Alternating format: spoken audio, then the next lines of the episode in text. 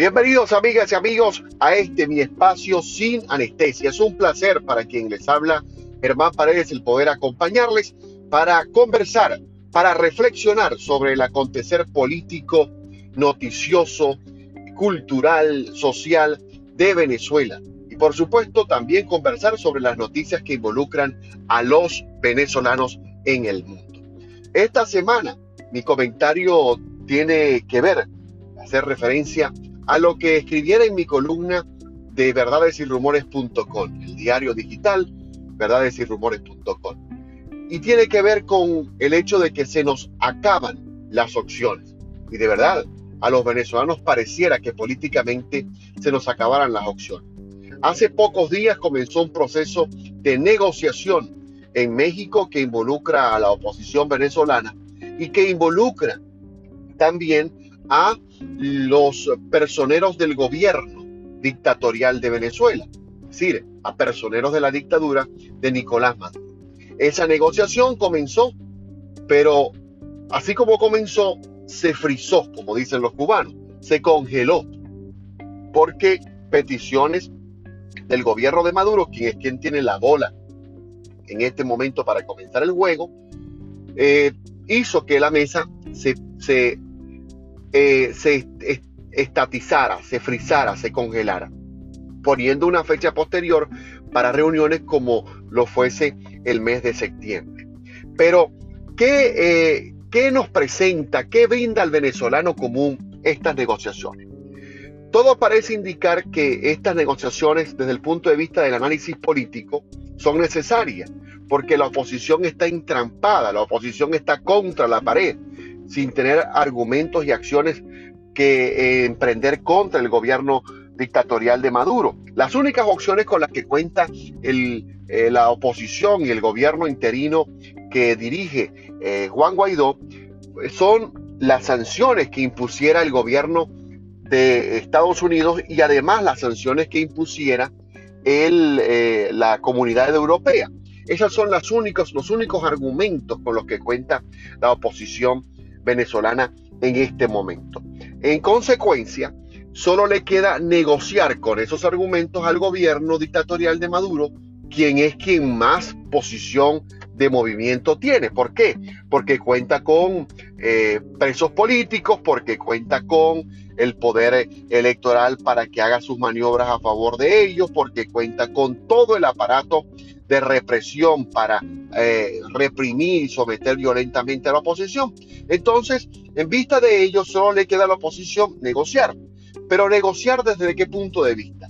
Esta semana se ha corrido el rumor de que parte de la negociación eh, por detrás de la mesa, es decir, parte de la negociación, esa negociación que queda en el backstage, no en la mesa como tal para el show, está el que el gobierno de Estados Unidos libere de las sanciones a Venezuela de los vuelos comerciales y esto permita el comienzo de vuelos directos nuevamente desde Estados Unidos hacia Venezuela.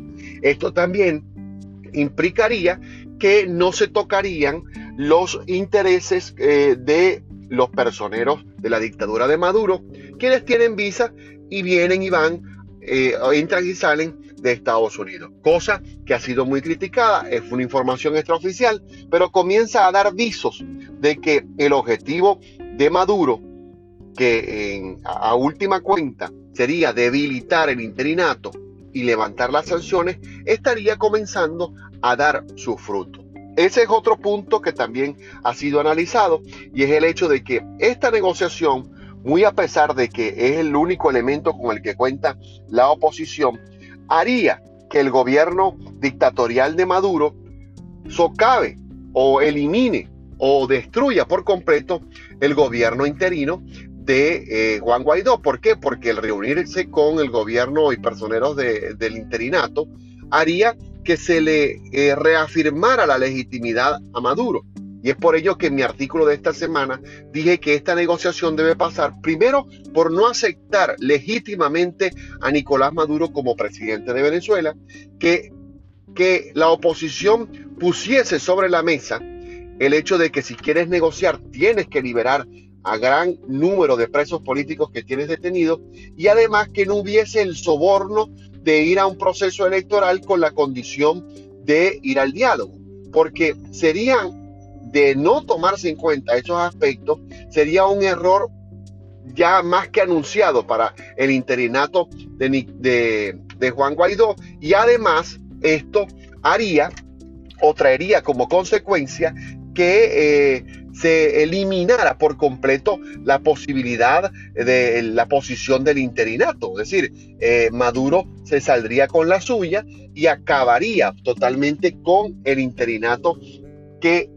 dicho sea de paso, y hay que reconocerle, logró, logró que 50 países le brindaran el apoyo a Venezuela en un momento cruento de la historia de nuestro país y logró que esa cohesión se mantuviese unida hasta el momento y permitiera que Europa y Estados Unidos sancionaran de manera más eh, contundente a la dictadura.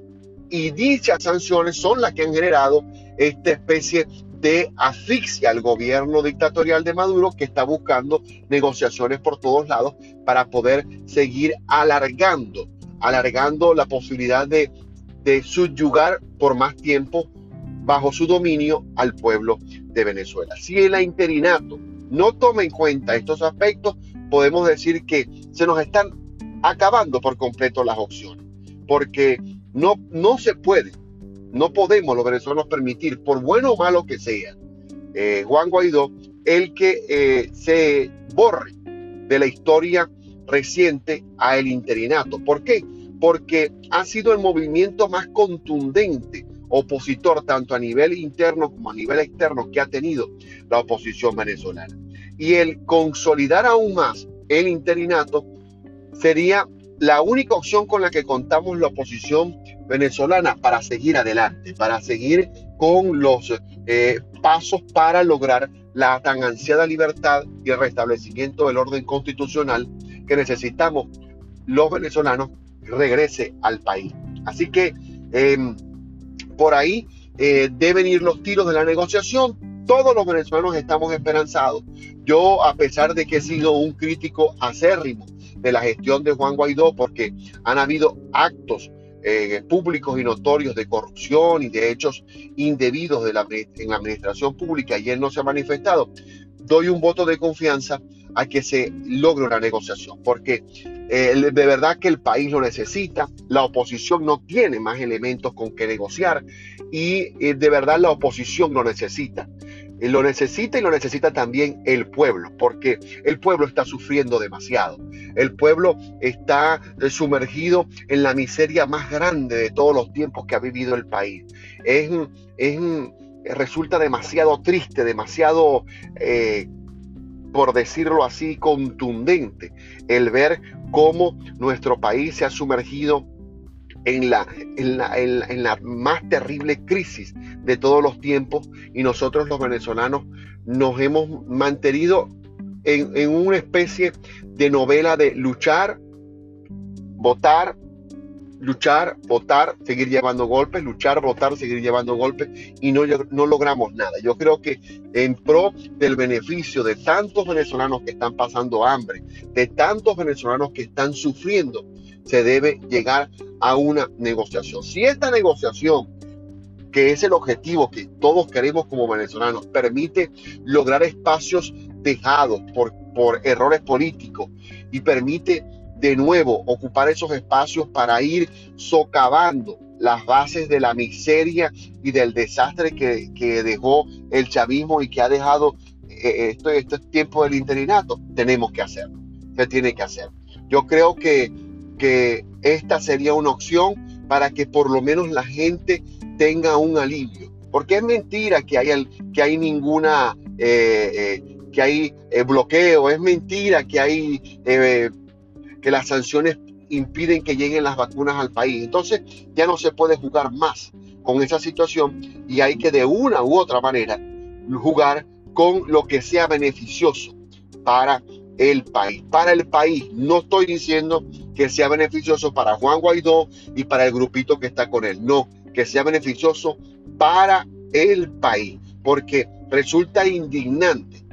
Y ahí a esto voy a hacer referencia por el hecho de que resulta indignante el que se siga negociando a beneficio de personeros de la oposición, a beneficio de gente del G, 4 gente de, voluntad popular, de Primero Justicia, de un nuevo tiempo, mientras la gente se muere esperando un trasplante, esperando un medicamento por, por la crisis aguda, generalizada que ha generado el, eh, el comunismo desmedido, impuesto a trocha y mocha, como decía el podrido del presidente muerto ya, gracias a Dios, em, y que sigue siendo el lema de estos desalmados, de estos desgraciados, de, estos eh, directores de la, de la maldición más grande que ha, presentado, que se ha presentado en el país y que ellos hacen llamar revolución bolivariana. Así que esperamos que no se nos terminen las opciones, pero de verdad que hay que ser claro, hay que ser objetivo, lo más honesto, más que objetivo, diría yo, para que la gente sepa a qué nos estamos enfrentando. Estamos ante una negociación que debería implicar que priven los intereses particulares, perdón, que priven los intereses, eh, los intereses eh, públicos generales antes que los particulares, donde sea el interés general de buscar bienestar y ayuda para todos el que prive en la negociación. Donde no sea que el grupito que envió Guaidó y el grupito que envió Maduro sean los que negocien, se tomen unos tequilitas, salgan a disfrutar de los mariachis en, en la Plaza Garibaldi y luego se devuelvan cada quien a su lugar a seguir jodiéndole la vida a los venezolanos que salen día a día a ver qué comen, a ver qué medicina consiguen, a ver de dónde sacan un dólar en una economía que está dolarizada, que no brinda oportunidades, pero que sumerge día tras día a la gente en el, en, la de, en el, proceso de, de pauperación más grande, yo creo que de la historia latinoamericana.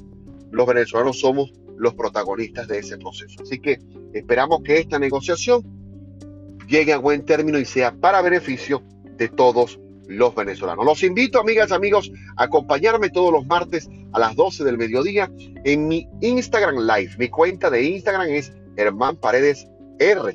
Germán Paredes R en mi cuenta en Instagram para que disfruten de mis lives donde hablamos de política, de cultura, de todo lo que tenga que ver con los venezolanos regados por el mundo y lo hacemos sin anestesia, sin filtros, sin líneas editoriales, simplemente sin anestesia. Los espero. Comenten, comparten, denle me gusta, síganme. Los espero el próximo martes en mi Instagram Live y también aquí en mi podcast sin anestesia. Gracias por estar siempre pendiente de mi trabajo, de este humilde servidor, quien les habla, Germán Paredes. Pasen todos un extraordinario día, una extraordinaria noche, una extraordinaria tarde, indistintamente del sitio donde estén. Dios los proteja. Nos vemos próximamente en Sin Anestesia.